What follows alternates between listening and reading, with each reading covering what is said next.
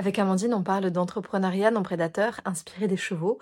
Notre invité du jour, puisqu'aujourd'hui nous avons une interview comme épisode de podcast, lui parle d'humanité et parle de consentement. Oui, oui, de consentement, comme dans les actes sexuels, mais appliqué à la vente.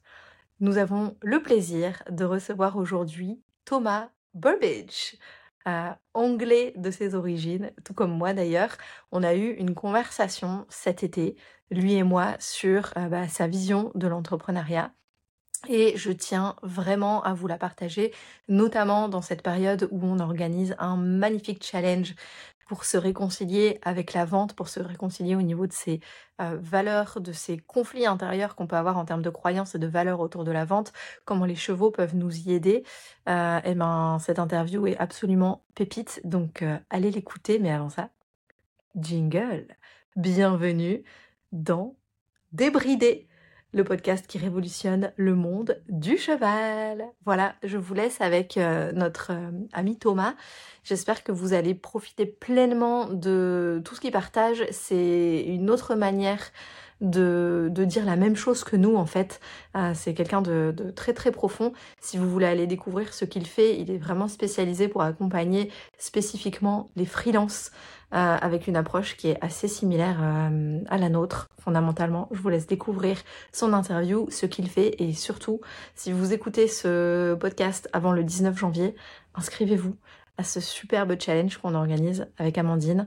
Euh, je pense qu'on ne peut pas faire mieux. Quatre jours, vous avez juste à venir travailler à votre rythme, une heure par jour, pour venir débloquer des choses très très profondes au niveau de votre rapport à la vente pour euh, au lieu que ça nous vous crispe et au lieu de fuir ça parce que sans vente il n'y a pas de business euh, on, s'est dit qu'on allait euh, mettre les deux pieds dans le plat en ce début d'année 2024 et organiser un challenge où chacun va pouvoir travailler son rapport à la vente pour y retrouver du plaisir, pour accorder la vente à ses valeurs, pour accorder la vente à comment est-ce qu'on fonctionne individuellement, donc à soi, et puis euh, en profiter pour euh, faire une vente pendant ce challenge et se rendre compte que c'est possible de bien gagner sa vie. Euh, et nous, on va enseigner deux choses à travers cette expérience. Moi, je vais enseigner ce que les chevaux nous partagent sur la vente non prédatrice. Et Amandine, qui est spécialiste du passage à l'action, eh bien, elle, elle va vous aider à continuer d'agir, même si c'est inconfortable, parce que la vente, ça nous demande de créer euh, bah, un peu d'inconfort chez nous et chez les autres. Donc euh, voilà pour le programme de ce beau challenge. Et je vous laisse maintenant avec Thomas. Profitez bien. Tu as dû appuyer sur j'ai compris. Hmm, got it, ouais. Ok, attends, je te retrouve. Ok, cool. Bon, bienvenue dans ce nouvel épisode. Euh, aujourd'hui, j'ai un invité très spécial qui s'appelle, qui s'appelle, qui s'appelle Thomas en français, Burbridge, puisqu'on parle en français. Est-ce que tu peux nous le dire, s'il te plaît, avec ton bel accent anglais? Thomas Burbridge. Et derrière, ah. tu as fait euh, l'erreur courante que tous les Français font, tu as rajouté un R sans faire exprès à un endroit où il n'y en a pas. Ah, mais oui, Burbridge. Ouais. Excellent. Mais t'en fais pas. J'ai euh, j'ai l'habitude, j'avais même un prof de maths euh, au collège qui m'appelait pour se moquer le petit pont de beurre. Ah, bah, Burbridge. Magnifique. bon, Thomas, on est ici ensemble pour un épisode spécial. J'ai tenu à, t'inviter tout spécialement parce que je me suis rendu compte à travers les, les, euh, les posts que tu partageais, notamment sur Instagram, je t'ai découvert en premier euh, sur cette plateforme, qu'on parle de la même chose. Moi, je mhm. parle à travers la sagesse des chevaux de l'entrepreneuriat non prédateur. Toi, tu parles de l'entrepreneuriat et on va découvrir comment euh, comme on le disait tout à l'heure, en étant passé par une autre porte, mais en fait, on parle vraiment des mêmes sujets. Et donc, euh, je voulais absolument euh, t'accueillir ici pour qu'on puisse donner un écho à, ta façon à toi d'aborder ce sujet de l'entrepreneuriat. On va mettre du coup des gros guillemets non prédateurs et mhm. voir ta version de ce que ça veut dire. Euh, et donc, à travers cet épisode, je voudrais que, un, on découvre qui tu es et ton parcours et qu'est-ce qui t'a amené euh, à être, je ne sais pas comment tu t'appelles d'ailleurs, euh, comment tu, tu poses un nom sur ce que tu fais. Est-ce que tu es coach business? Tu es quoi? On va peut-être commencer par ça. Ouais, c'est une, une question. Moi, j'aime bien, et on a un séminaire qu'on offre aux personnes qu'on accompagne euh, sur ce sujet. J'aime bien jouer avec mon identité. Donc mon identité, c'est ce que j'appelle toutes les choses qui viennent derrière la phrase, euh, le début de phrase je suis. Et j'aime bien jouer avec parce que je vois que souvent nos identités, elles nous enferment. Euh, il y a des études fascinantes là-dessus, par exemple pour les gens qui fument, qui disent moi je suis fumeur, c'est trop dur d'arrêter de fumer. Ben, la corrélation de mon identité avec l'acte de fumer, il y a des mesures qui montrent que c'est beaucoup plus dur d'arrêter quand on a cette euh, accroche identitaire. Donc moi j'aime bien jouer avec, ce qui est chouette parce que du coup ça a plein de bénéfices où je suis jamais vraiment, euh, je me sens jamais vraiment enfermé dans une case. Et en même temps ça a l'inconvénient que euh, les gens ont parfois du mal à m'étiqueter. du coup, si on devrait faire un, si on faisait un patchwork de différentes étiquettes, yes. à aujourd'hui. En tout cas aujourd'hui, ouais. Aujourd'hui, Aujourd'hui, le terme qui me parle aujourd'hui, il est apparu il n'y a pas si longtemps que ça, mais en ce moment, j'ai en tête l'étiquette de euh, coach business militant. Euh, et c'est la notion de militantisme que j'ai rajoutée récemment, et on détaillera ce que ça veut dire pour moi, euh, je pense, dans, dans la discussion. Mais en ce moment, c'est comme ça que, que j'aime bien m'étiqueter. Ouais. on va découvrir un peu plus ce que tu fais du coup. Euh, donc, un, je voudrais qu'on partage ton parcours et, qu'est-ce qui t'a amené à devenir euh, coach business militantiste. Et euh, tu parles aussi beaucoup de prospection consentie et j'adorerais que tu nous donnes un éclairage là-dessus. Ça, c'est un sujet qui, me tient vraiment à cœur et je voudrais que les, personnes qui écoutent le podcast repartent avec... Mmh une prise de conscience, tu sais, quelque chose qui peut vraiment les aider à faire de la prospection ou du marketing ou de la communication ou bref, peu importe comment ils veulent l'appliquer dans leur business, euh, avec vraiment une conscience accrue de ce qu'ils sont en train de faire. Trop bien. Je pense que de toute façon, on peut arriver à ça assez naturellement euh, avec les étapes de mon chemin de vie. Et bon, tu me diras d'accélérer plus ou moins à certains moments parce que ça peut durer un moment. Le fait que je détaille tout ce qui m'a mené à faire ce que je suis là et ce que je fais là parce que, et ça c'est une réflexion d'ailleurs pour les gens qui nous écoutent, je pense, qui est intéressante. Moi j'ai vraiment l'impression euh, que les étapes de ma vie sont à chaque fois un terreau pour euh, les nouvelles choses que je mets en place, les nouvelles idées, les nouvelles envies, euh, les évolutions de mon entreprise, le fait de me lancer à mon compte. Fait, j'ai l'impression que je suis constamment en train de recycler ce que j'ai vécu dans ma vie et, les, et au fur et à mesure, ça avance. Et tu vois, une métaphore que j'utilise souvent pour nos clientes, c'est celle des, euh, tu sais, les dessins qu'on faisait quand on était petit où on reliait les points avec les numéros. Donc le 1, on reliait au 2, au lieu au 3, etc. Ah, mes enfants, ils adorent ça en ce moment. Et en fait, moi, ce qui, ce qui me vient avec ça, c'est qu'on ne sait pas à quoi ça ressemble l'image finale avant d'avoir terminé. Donc quand tu es au point 13 sur 72, tu sais pas encore que c'est un cheval que tu es en train de dessiner, mais voilà, tu es en, chemin vers. Moi, j'aime bien appliquer cette sorte de métaphore aussi à nos vies et dire en fait, on ne sait pas où est-ce qu'on va atterrir à la fin, mais en ce moment, euh, c'est quoi le sens du point 12 au point 13, du point 13 au point 14, et juste suivre le chemin en faisant confiance qu'à la fin, ce sera un beau dessin. quoi. Et moi, j'ai vraiment l'impression que d'année en année, de phase de vie en phase de vie, ça évolue. Euh, et il y a une personne qui s'appelle Laetitia Vito, qui travaille beaucoup sur les sujets autour du futur du travail, qui a une, belle manière d'en parler. Elle dit qu'on est passé d'un mode de vie en trois phases, études, travail, retraite, où en gros, de 0 à 20, 25 ans, tu te prépares à tes 40 ans de travail, et après tes 40 ans de travail, tu te reposes. Et elle disait, voilà, on avait un travail unique, une carrière toute tracée, euh, hyper cohérente. souvent, on avait une prise unique d'ailleurs, hein, il y a encore... Euh, ouais la, génération de nos grands-parents, c'était vraiment. Euh, Exactement. Et que là, maintenant, on est passé plutôt dans des, vies avec des multiples phases, voire des multiples vies, où il y a de la réinvention constante. Même euh, au sein d'une même industrie, par exemple, on va changer de rôle plusieurs fois. Et donc, on est dans des modes de vie euh, multiples, des casquettes professionnelles multiples aussi. Et ça, je trouve que c'est aussi représentatif de ce que je vis, c'est que chaque phase éclaire la, la suivante. Donc, je vais commencer par euh, la première phase, si ça te va. Avec plaisir. Et du coup, on peut peut-être commencer par qu'est-ce qui... Euh, et après, tu reviendras en arrière si tu veux donner du sens. Hein.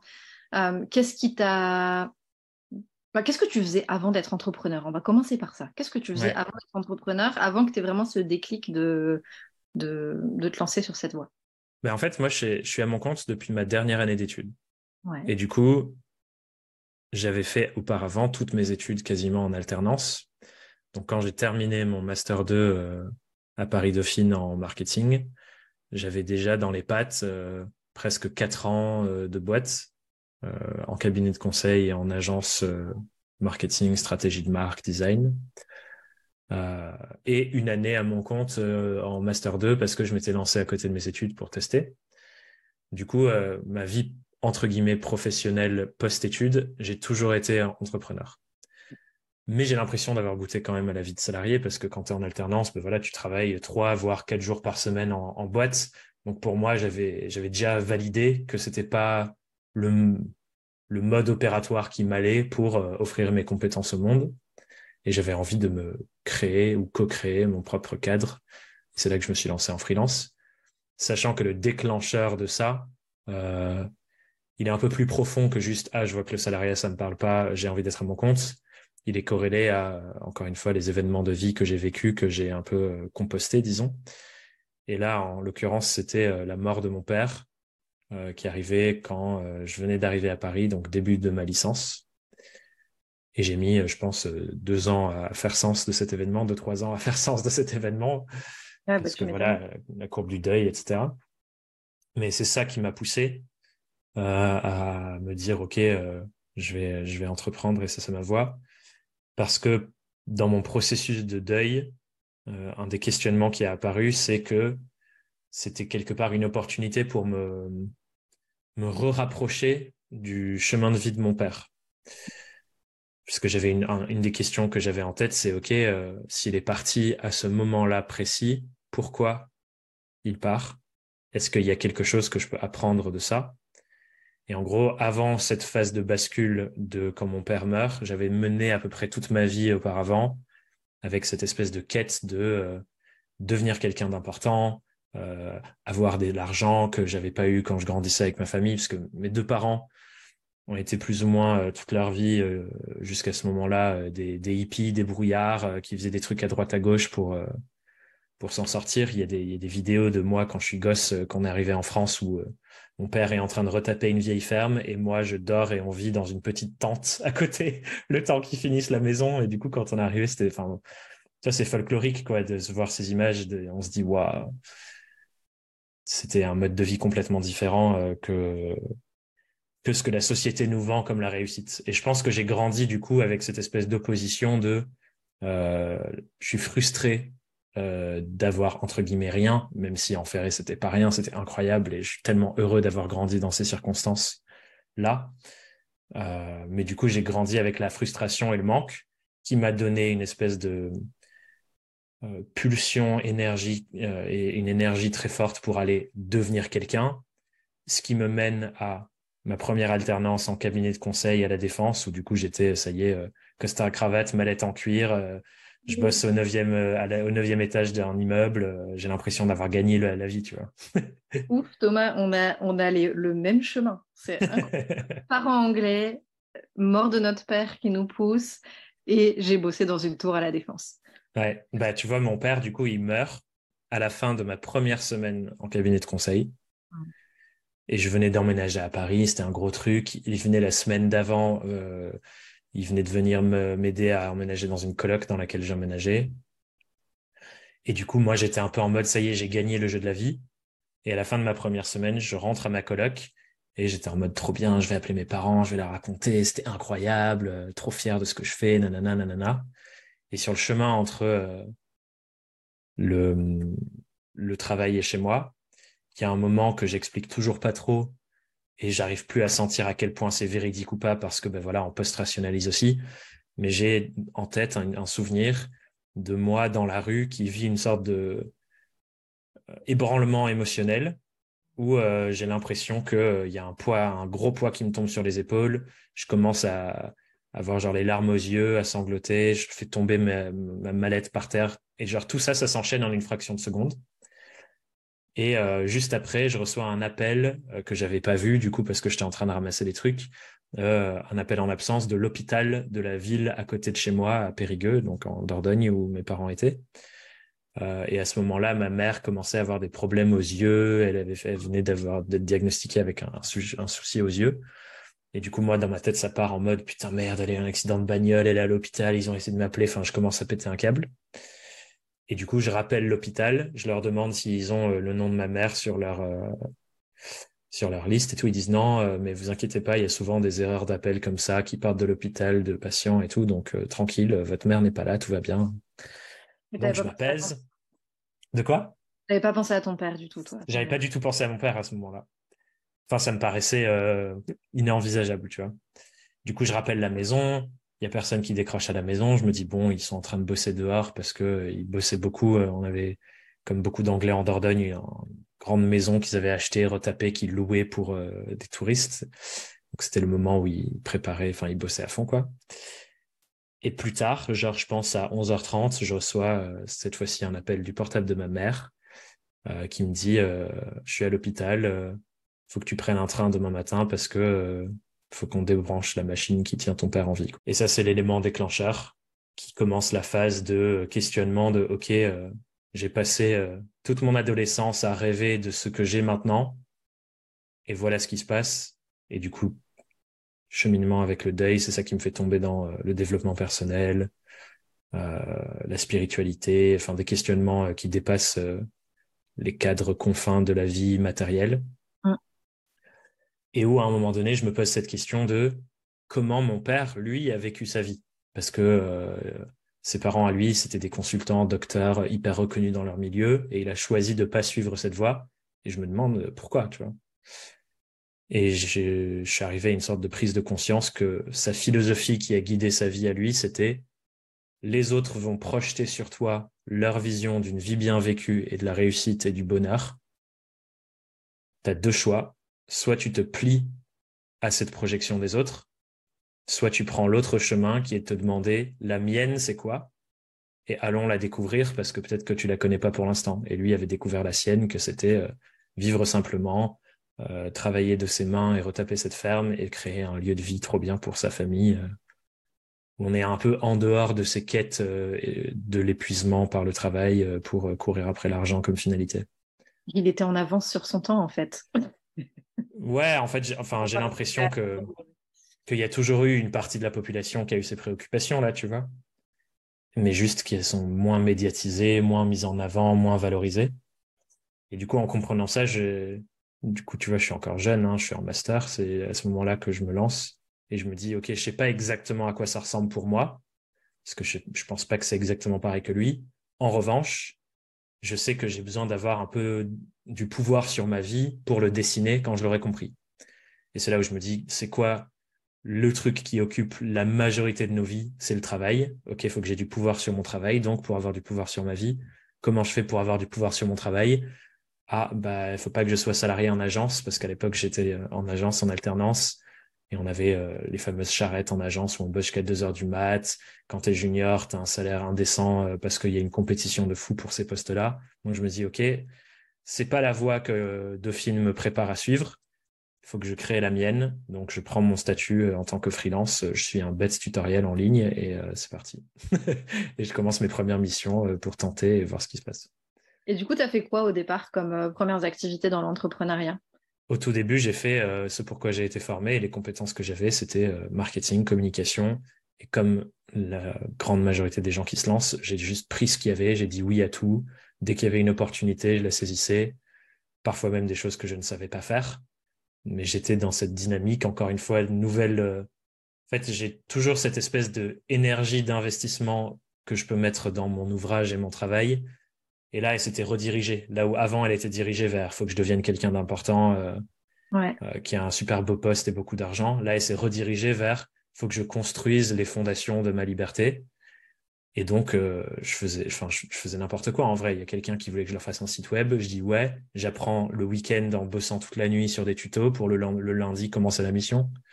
Alors que j'en avais jamais fait de ma vie. Enfin, tu vois, j'ai enchaîné des choses comme ça au début, jusqu'à un moment où, Donc j'ai commencé large, puis j'ai écrémé pour me spécialiser sur ce que je voulais vraiment faire et ce qui me parlait, avec encore une fois ces questionnements de développement personnel intégrés à l'entrepreneuriat qui est qu'est-ce qui me fait du plaisir, où est-ce que je suis meilleur que les autres sans effort, enfin voilà tous ces questionnements-là.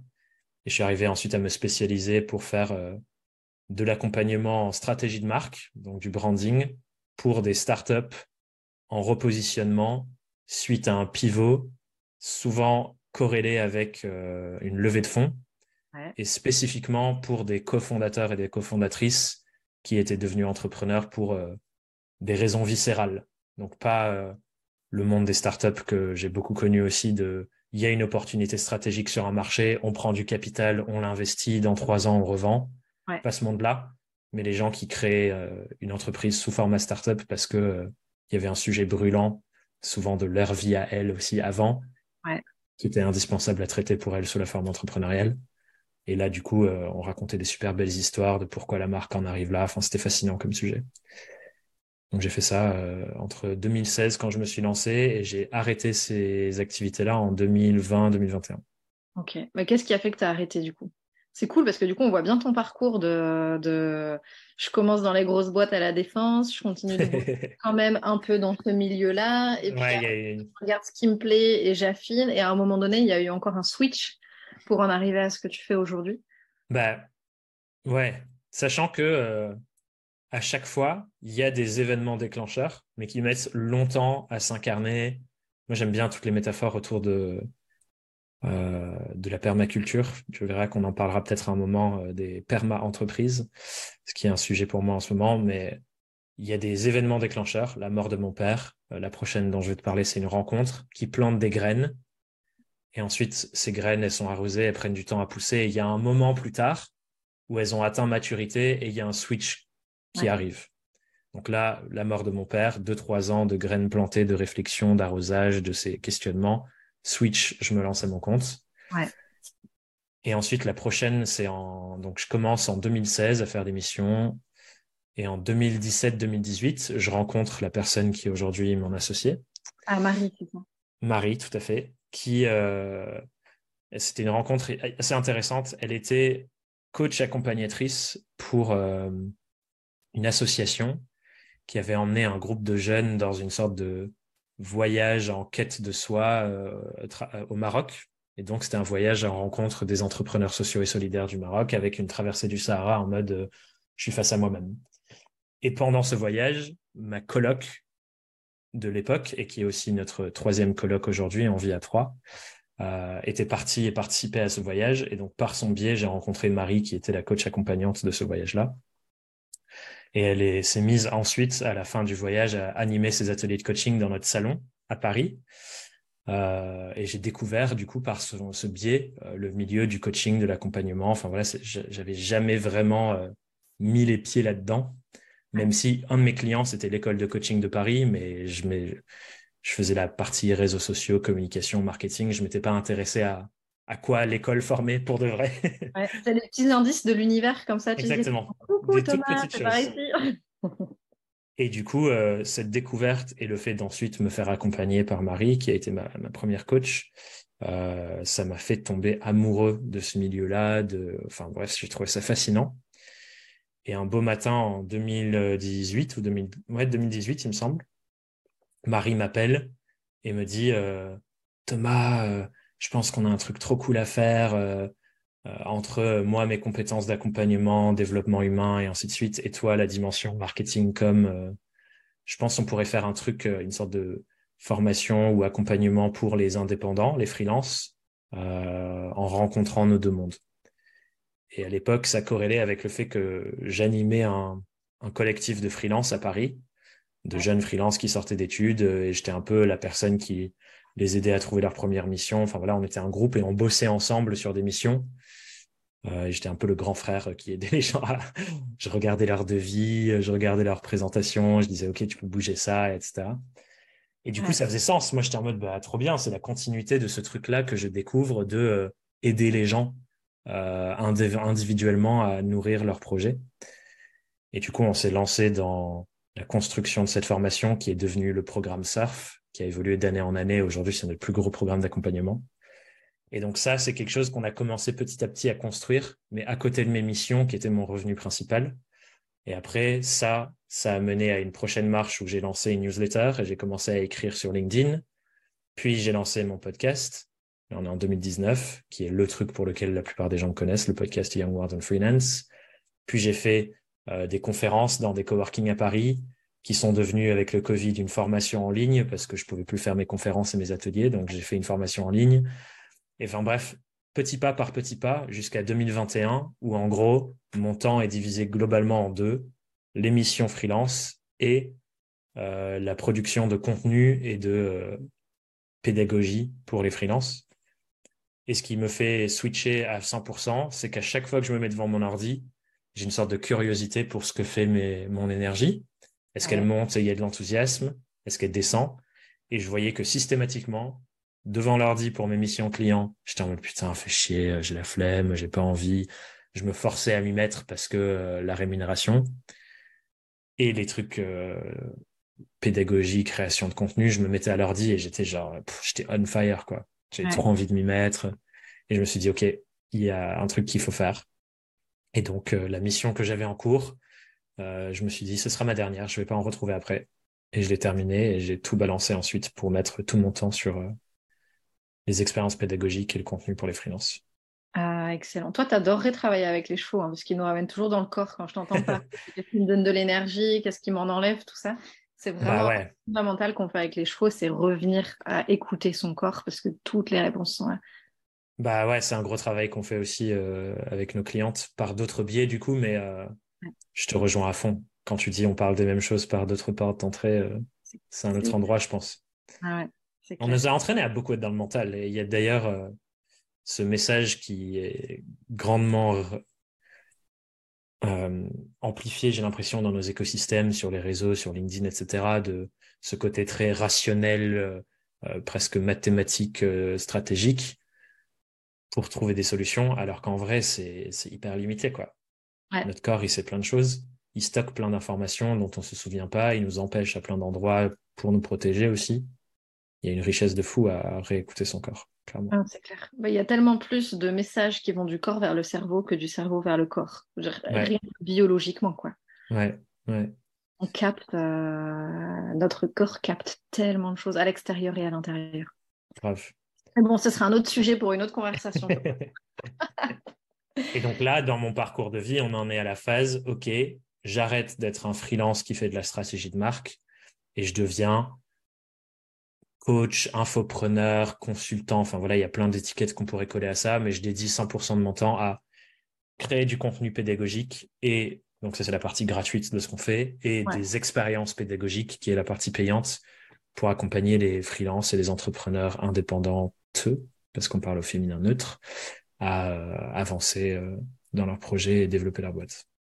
Il y a deux trucs qui m'intéressent dans ce que tu as dit. Le premier, c'est tu parles d'expérience pédagogique et je pense que de tous les, euh, on va dire, avec en, faisant un gros paquet de toutes les personnes qui travaillent dans le coaching orienté pour les entrepreneurs ou dans l'accompagnement des entrepreneurs, je pense que tu es la seule personne à date que j'entends vraiment porter haut et fort le drapeau de je crée des expériences pédagogiques. Hmm. Euh, et là encore, on va, je pense qu'on parle de la même chose différemment. Moi, le diplôme que j'ai d'Equicoach, c'est pas un diplôme d'Equicoach. La nana euh, qui nous a formés, elle, elle nous appelle instructeur. Et Ponacos, mmh. c'est l'approche. Parce que c'est une approche qui est pédagogique par l'expérience.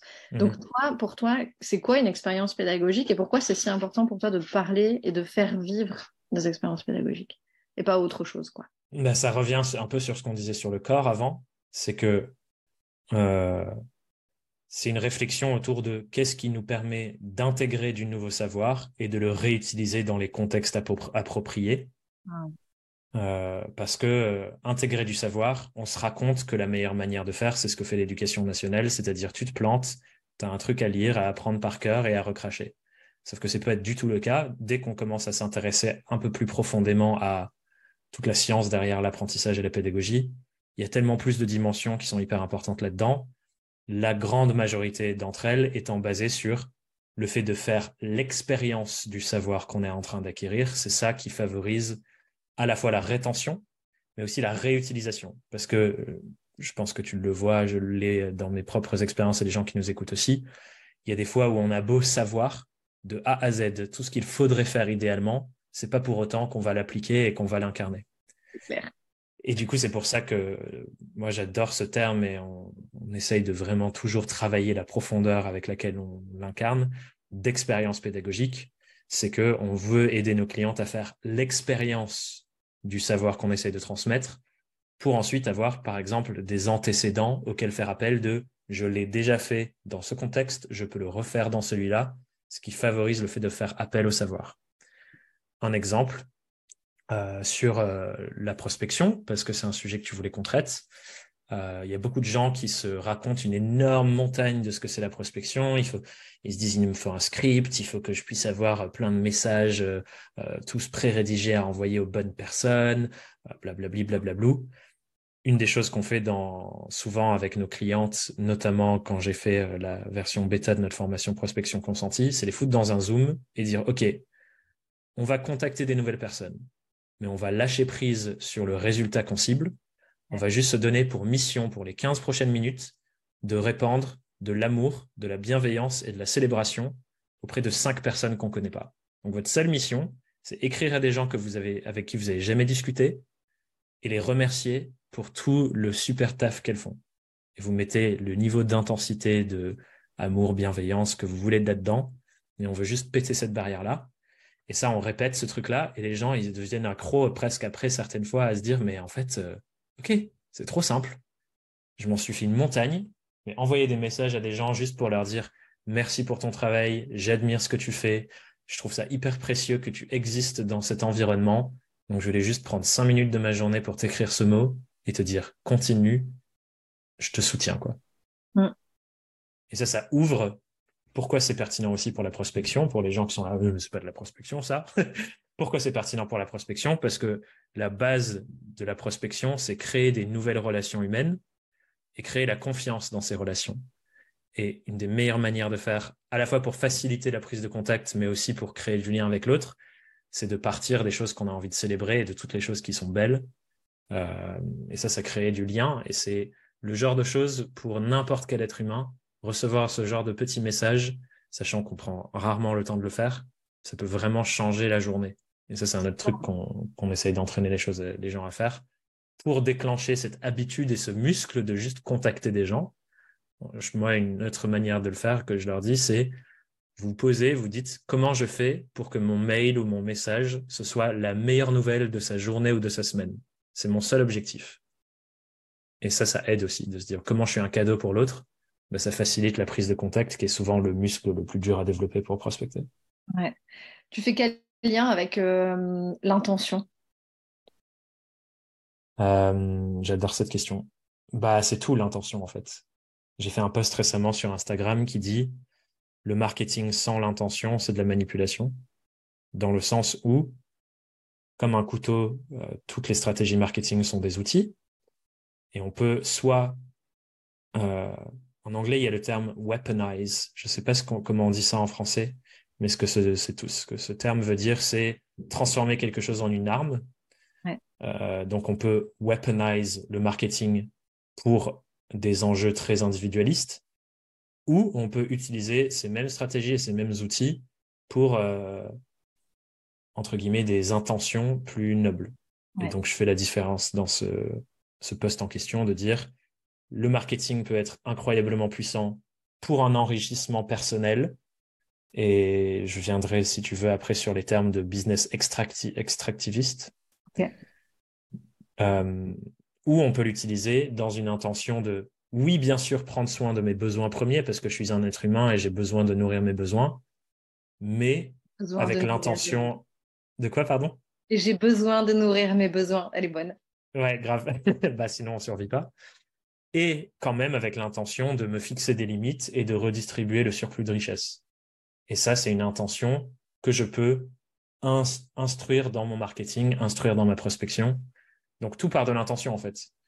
Et euh, ce qu'on essaye de faire justement avec ce sujet de la prospection consentie, c'est de recalibrer alors oui, voilà comment on vous a appris à prospecter.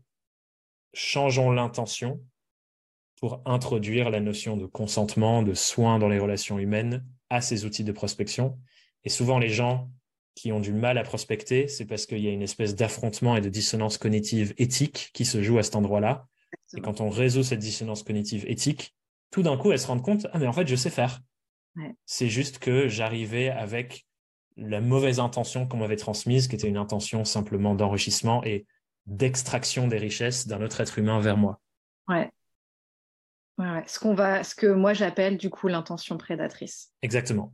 Là, on revient sur, euh, sur, nos sujets, euh, sur nos sujets communs et c'est pour ça que j'aime tant parler de, de, entre autres, de marketing non prédateur, de vente, de, façon de vendre avec une énergie et une intention non prédatrice qui change complètement le focus euh, qu'on met, l'énergie qu'on met, les mouvements qu'on va avoir, les mouvements qu'on ne va pas avoir.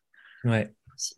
Et, euh, et euh, le deuxième truc, qui, moi, j'arrive d'un milieu où je la vente me donnait des boutons, le marketing me donnait des, vraiment des boutons. Et petit à petit, je me rends compte à quel point revenir dans, dans ce que euh, Joe Dispenza appelle le généreux moment présent mmh m'aide tellement. Il y a l'intention, euh, on va dire, avec laquelle je vais le faire, mais il y a aussi le fait de revenir dans le moment présent et me poser la question de revenir dans mon corps en me disant mais qu'est-ce qui va mettre de la joie, qu'est-ce qui va mettre de l'enthousiasme, qu'est-ce qui va me permettre de ressentir de la gratitude dans ce que je suis en train de faire là maintenant tout de suite, sans même être attaché aux résultats euh, futurs mm. que, que, j'ai envie de, de, créer.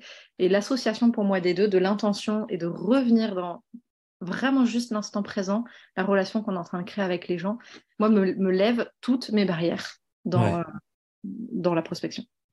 Bah, tu vois, ce, qui est intéressant là-dessus, et je peux faire le lien avec le premier sujet sur, euh, quand tu m'as posé la question des expériences pédagogiques. Ouais. En fait, je suis rentré dans l'intention que je mettais dans les accompagnements qu'on voulait créer par cette porte de me dire je vois que la majorité de cet écosystème, en tout cas dans les, les euh, pratiques de l'époque, qui n'ont pas tant changé que ça dans la majorité de l'écosystème, même si on commence à bouger un peu, c'était j'ai du savoir que je vais mettre dans un certain ordre avec des vidéos qui s'enchaînent, et ce sera ça, j'appellerai ça une formation.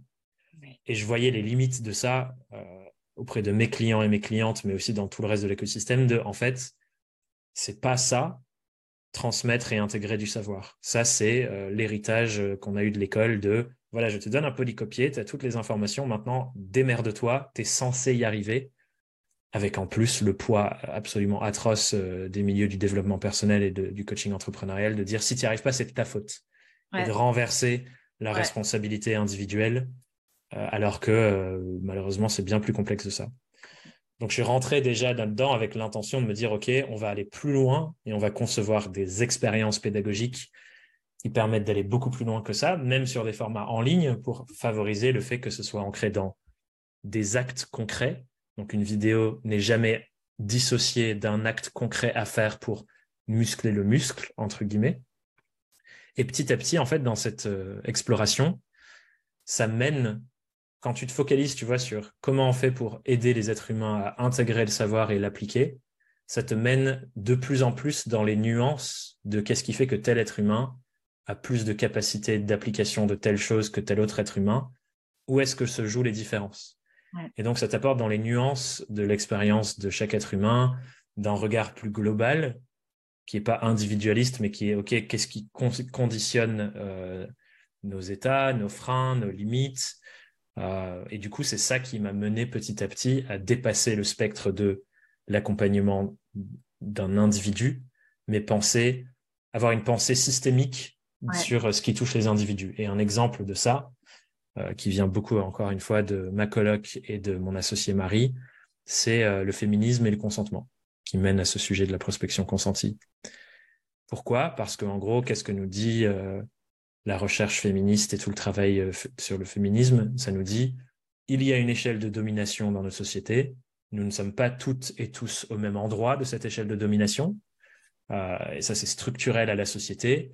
Exemple, les femmes vont, par réflexe, parce que c'est une éducation qu'on a reçue, euh, donner plus le pouvoir de la vérité aux hommes et dire en fait, d'accord, si c'est un homme qui le dit, ça a plus de poids que si c'est une femme qui le dit. Et tout le monde a cette espèce de cadre de pensée mécanique en tête. Et, donc ça, c'en est un. Il y en a plein qui déroulent de ça. Et du coup, ça revient sur quand on accompagne quelqu'un, on ne peut pas accompagner quelqu'un qui a été assigné femme à la naissance que quelqu'un qui a été assigné homme à la naissance sur un sujet de, par exemple, prendre la parole sur les réseaux sociaux. C'est pas du tout le même enjeu par rapport à notre place dans euh, le système patriarcal de prendre la parole sur les réseaux sociaux. Et ça parle à la fois de notre passif personnel. Il y a des personnes qui ont été récompensées dans leur enfance à parler de ce qu'elles font, à briller, à prendre la parole. Et il y a des personnes qui ont été punies pour ça, notamment en étant moquées par les autres et en étant évincées du cercle social au collège. Mais si tu as été puni pendant toute ton éducation au collège et au lycée, à chaque fois que tu prenais la parole parce qu'on disait que tu étais l'intello et tu n'avais plus de potes et tu te faisais virer de ton groupe de potes, évidemment que ça, ça laisse une trace. Et le jour où il faut parler de toi sur LinkedIn, bah, c'est dur à faire. Clair. Et ça, on peut le regarder avec un spectre individuel, mais aussi avec un spectre plus global sur le féminisme. Et du coup, du coup, c'est toutes ces recherches de qu'est-ce qui fait que tel être humain applique plus ou moins le savoir, qui mène à une pensée plus globale, qui m'emmène à l'étiquette militante de me dire, en fait, pour aider les gens à prendre la parole sur LinkedIn, par exemple, euh, ou euh, à euh, dire non à des conditions de contrat avec un client qui ne leur vont pas, consentement, pour faire toutes ces choses qui sont si importantes quand on entreprend, en fait, si on n'éduque pas sur la dimension systémique, eh ben, on n'aide pas vraiment à changer les choses. Et on est simplement en train de dépendre de la volonté qui a ses limites de chaque être humain qu'on va accompagner. Et certaines personnes ne vont pas atteindre leurs objectifs, pas par leur faute, mais par le système et la structure globale de notre société dans lesquelles on a grandi et dans lesquelles on opère encore. Et quand on parle de militantisme, du coup, comment est-ce que toi, euh, tu vois que tu peux vraiment œuvrer à faire bouger les lignes sociétales Ça commence déjà par la pédagogie pour nous, du coup, parce que c'est notre euh, mission première, c'est d'enseigner. Donc ça passe par le fait que, par exemple, dans euh, un parcours de formation prospection consentie, oui, on va parler de prospection, mais il y a tout un module sur c'est quoi le consentement, comment ça s'applique dans nos vies, comment ça s'applique dans nos entreprises, c'est quoi toute la théorie derrière, il y a un atelier que mon, associé a refait d'ailleurs tout juste ce matin pour t'entraîner à sentir les signaux de ton corps en fonction de si c'est un fuck yes, j'ai trop envie d'y aller, c'est la meilleure nouvelle de ma journée, ou si c'est un non jamais de la vie. Il y a des signaux dans le corps qu'on n'a jamais appris à écouter. Et donc, elle entraîne à faire ça. Donc, déjà, c'est marier les nuances. Un autre exemple, c'est euh, dans nos parcours d'accompagnement longs, comme le programme SURF qui dure deux ans, il y a toute une dimension sur euh, l'écologie, comment on fait pour orienter euh, nos entreprises dans cette direction-là. Par exemple, quels sont les indicateurs de performance qu'on peut suivre, là où normalement les indicateurs de performance qu'on suit, c'est que des indicateurs financiers. Euh, en tout cas, genre chiffre d'affaires, marge, bénéfice. donc, ajouter des nouveaux indicateurs pour mesurer autre chose. donc, c'est premièrement pédagogique, mais aussi incarné dans comment on se comporte pour montrer ça aux autres. Et donc là, en ce moment, euh, il y a deux sujets qui me fascinent. Ils sont la transition d'une entreprise extractiviste, qui est la norme de nos entreprises, à des entreprises régénératrices. L'image qui vient avec ça, c'est en gros, euh, aujourd'hui, qu'est-ce que font les entreprises? Elles trouvent des puits de ressources, que ce soit des ressources naturelles ou des ressources humaines. Elles les exploitent. Et quand les ressources sont exploitées, on passe au prochain puits de ressources. C'est les burn-out, c'est les salariés qui, au bout d'un moment, sont plus utiles et du coup qui doivent passer leur chemin et aller autre part et on reprend un autre salarié. bref, tu vois, c'est plein de pratiques qui sont en fait, j'extrais des ressources, tu vois. j'extrais des ressources et je les jette. Enfin, je les jusqu'à ce qu'il n'y en ait plus et ensuite je passe au prochain puits. VS, entreprise régénératrice, dont le but est utiliser des ressources. Évidemment, on va en utiliser du temps, de l'argent, des ressources naturelles, mais que ces puits de ressources où on puise les ressources, il y en ait plus après notre passage qu'avant.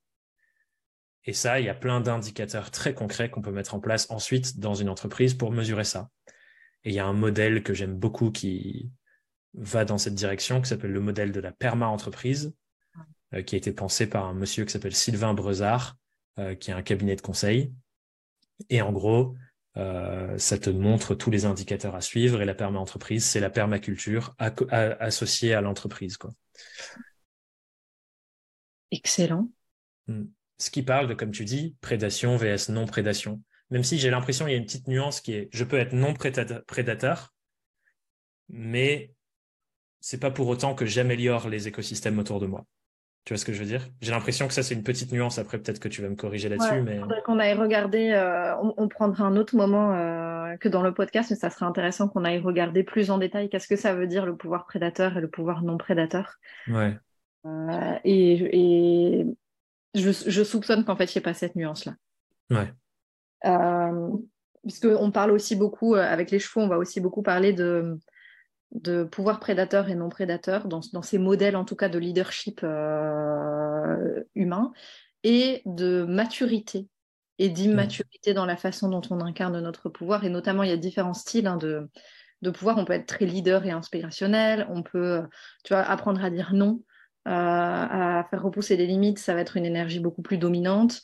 Euh, il y, a, créer du lien, il y a euh, porter une attention particulière, être un peu plus sentinelle. Tout ça, c'est des rôles que les chevaux utilisent hein, dans leur troupeau mmh. euh, entre eux et qu'on peut aller explorer pour savoir, bah, et moi, comment est-ce que j'incarne ces différentes facettes de ma puissance non prédatrice Est-ce que je le fais avec maturité et auquel cas on va vraiment être en lien avec, avec ce côté plus permaculture de mmh. régénérer ou est-ce que même si j'ai pas une intention prédatrice, en fait je le fais de manière totalement immature et auquel cas je vais quand même aller drainer l'énergie chez les autres.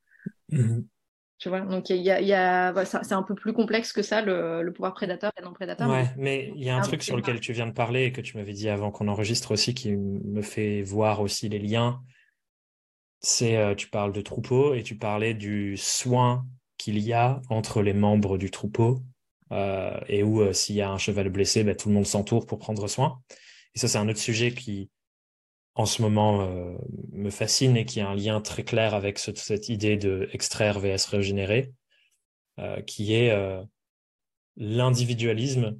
Ah, j'ai perdu ma caméra, mais l'individualisme de dans laquelle on a été on a été éduqué, dans laquelle on a grandi de ben, en fait, le but, c'est euh, s'améliorer soi et devenir une sorte de super-humain qui peut euh, dépasser euh, toutes les problématiques, etc., etc. VS, certains modèles qui sont encore vrais dans des tribus ou qui étaient peut-être vrais dans notre passé dans les villages, mais ça, je, ne sais pas, où l'écosystème communautaire et collectif est la base de la résilience de l'individu. C'est-à-dire que quand tu as un problème, tu sais que le village entier ou la tribu entière va s'entourer comme ce que tu as expliqué dans les troupeaux de chevaux. Alors qu'aujourd'hui, c'est pas ce à quoi on, est on a appris. Aujourd'hui, on nous apprend à euh, euh, créer ta propre sécurité pour jamais dépendre des autres, ni même de l'État, blablabla, blablabla. Et en fait, ça, ça a plein de, plein de limites, cette pensée-là. Et je trouve qu'un des autres enjeux de nos entreprises, c'est comment je fais pour recréer de la résilience des écosystèmes humains internes à la boîte, les régénérer, les ressources qu'on utilise, mais aussi externes à la boîte. Exactement. Et je pense que ça, c'est un point de rencontre entre les deux modèles aussi, euh, parce ah que dès que tu prends soin de l'écosystème humain qui t'entoure, comme les chevaux dans leur troupeau, naturellement, il y a de la régénération qui se passe à d'autres endroits aussi. Exactement. Et exactement. Et euh, ce qui ce qui est intéressant aussi quand on compare avec euh, avec comment les chevaux vivent ou les zèbres vivent tout ça, euh, ils vivent dans des environnements, bah, les chevaux un peu moins maintenant, hein, parce qu'ils sont plus domestiqués et moins sauvages, mais ils vivent dans des environnements euh, où ils sont entourés de prédateurs. Hmm.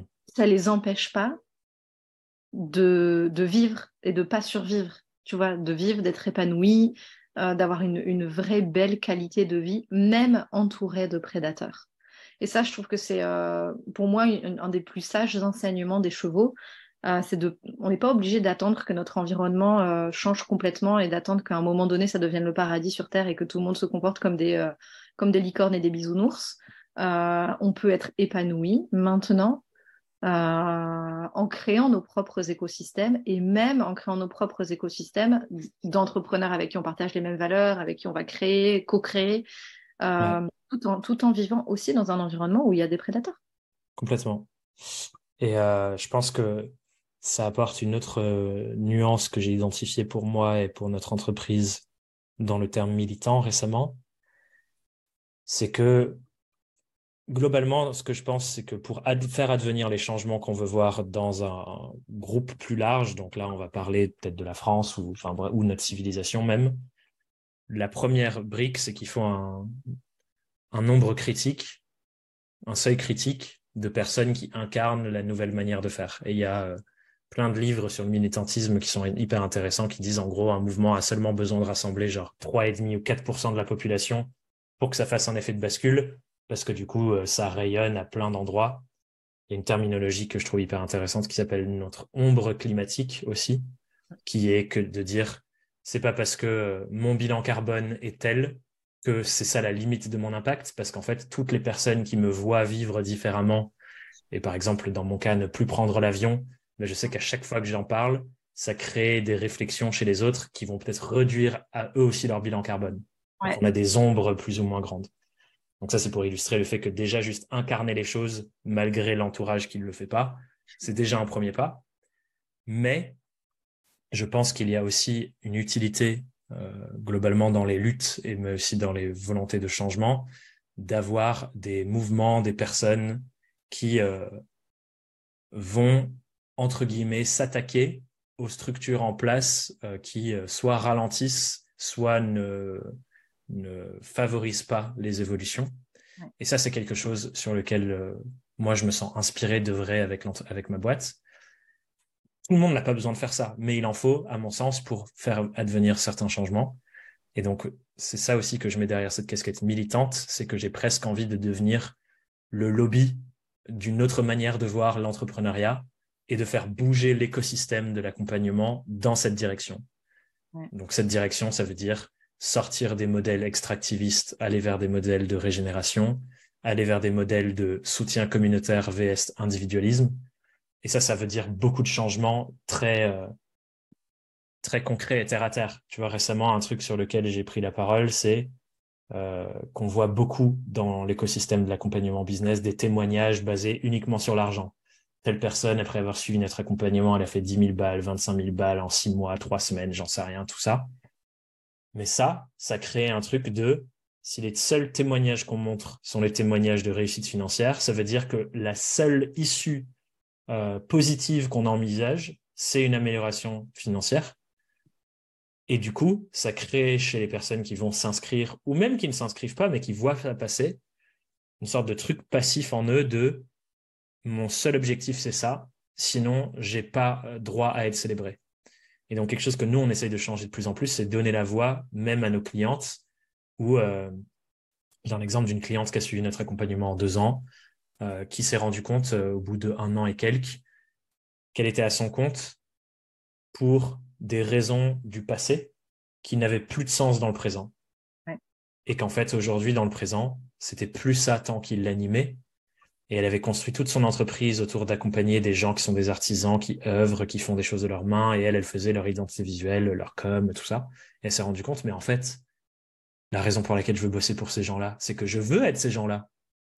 Je veux faire des trucs de mes mains. Et du coup, elle a fermé sa boîte et, elle a suivi une alternance pour devenir menuisière. Et pour moi, ça, c'est une ça, ça veut dire notre accompagnement, on a gagné.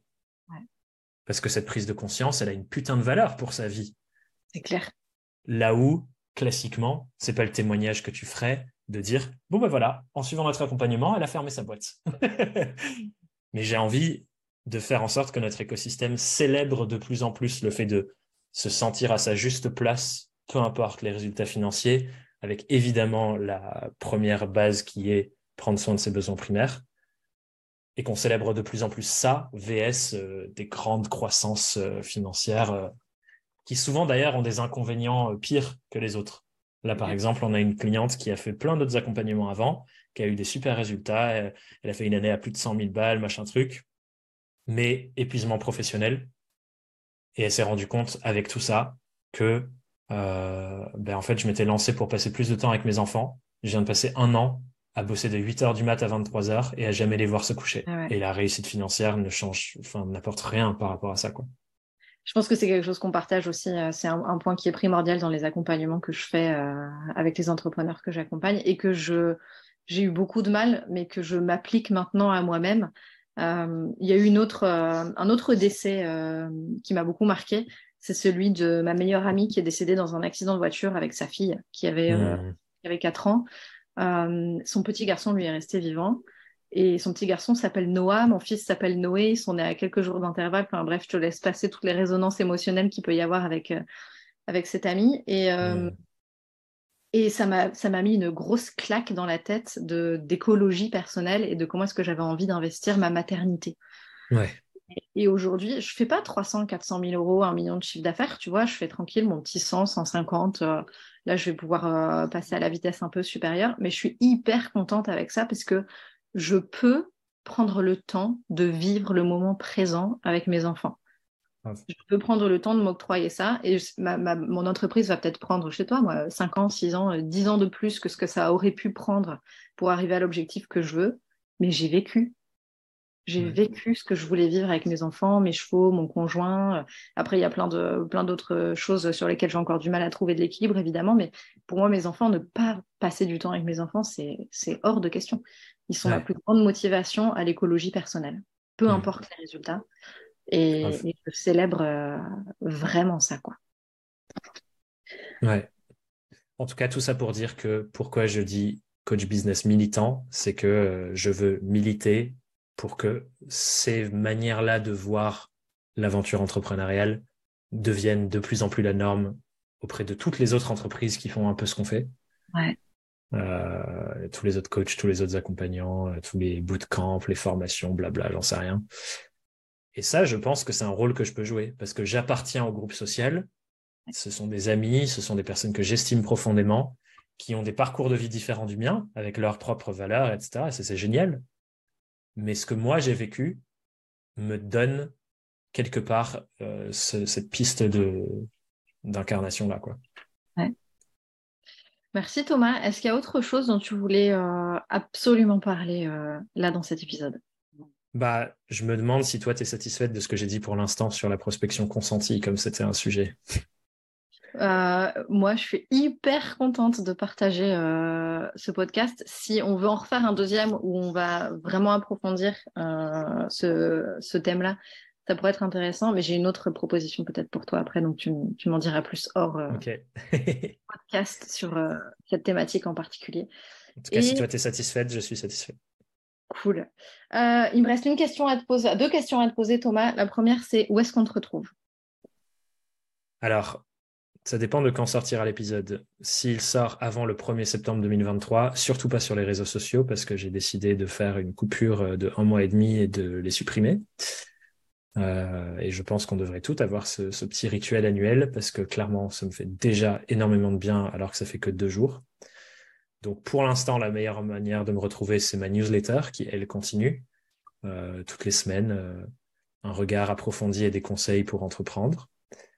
Où est-ce qu'on s'abonne à ta newsletter, Thomas? thomasburbridge.com slash newsletter.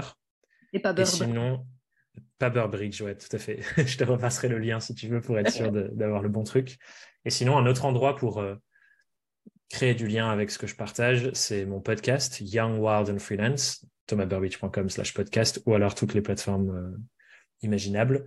Et là, il y a euh, plus de 100 heures de discussions comme celle-ci avec que des gens qui sont indépendants ou indépendantes sur toutes les dimensions de l'entrepreneuriat. Avec ces trois spectres qu'on a un peu couverts là, qui sont nos spectres pédagogiques, il y a la théorie business, le développement humain, donc qui parle de l'individu que vous êtes, et la pensée systémique plus globale qui est, OK, on dézoome et on prend conscience de la place de chacun de nous en tant qu'individu dans un spectre plus global et une tapisserie plus globale, interdépendante. Du coup, il y a ces trois regards sur le fait de vivre une aventure entrepreneuriale. All right. Et dernière question euh, que je pose à la fin de toutes les interviews, c'est quoi pour toi, Thomas, la stratégie du bonheur? Ah, j'adore. J'ai réfléchi un peu en plus à ça, je ne savais pas si tu l'as posé. Pour moi, on a besoin de d'osciller entre deux choses pour être euh, heureux et heureuse.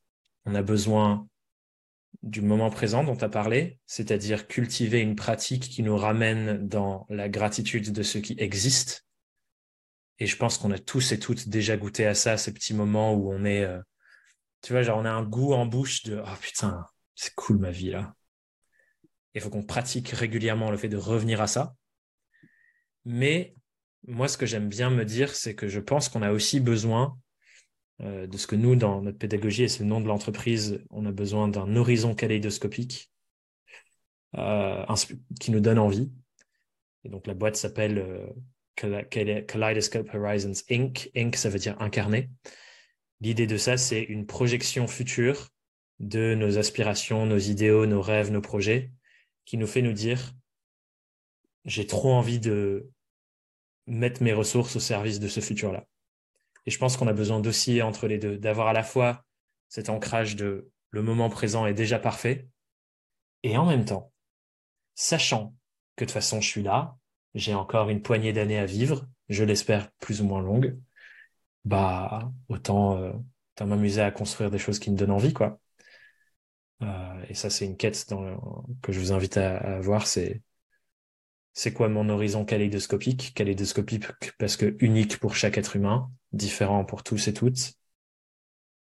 Comment je fais pour aller construire ça tout en ayant le détachement de me dire le présent est déjà plutôt, plutôt bien. Cool, merci Thomas.